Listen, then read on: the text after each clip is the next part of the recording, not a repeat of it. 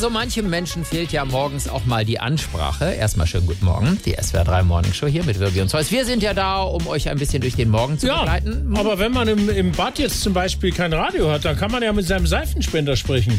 So, jetzt glaubt man, der Onkel hier neben mir dreht langsam durch. Der Seifenspender spricht der neuerdings. Ja, es gibt jetzt einen smarten Seifenspender, hat Amazon vorgestellt. Äh, der der äh, füllt automatisch, wenn du die Hand runterpackst, Ja. kommt automatisch die Seife und du kannst ihn an die Alexa anschließen.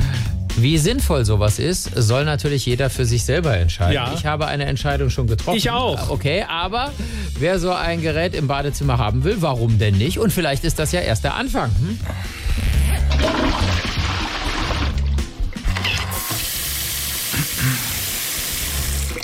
Oh, oh, Ah, das waren jetzt aber keine 20 Sekunden. was ist das? Ich bin ein Seifenspender mit eingebautem Sprachassistenten. Hat man jetzt nicht mal mehr auf dem Klo seine Ruhe? Nein, Mir geht das ehrlich gesagt ein bisschen zu weit.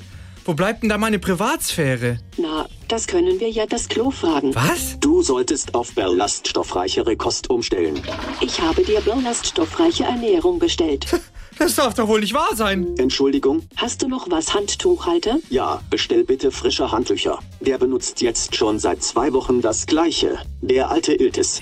Ich war aber auch mal ein paar Tage nicht da. Entschuldigung, Ja, Duschvorleger? ich will endlich mal ein bisschen an die frische Luft oder wenigstens in die Waschmaschine.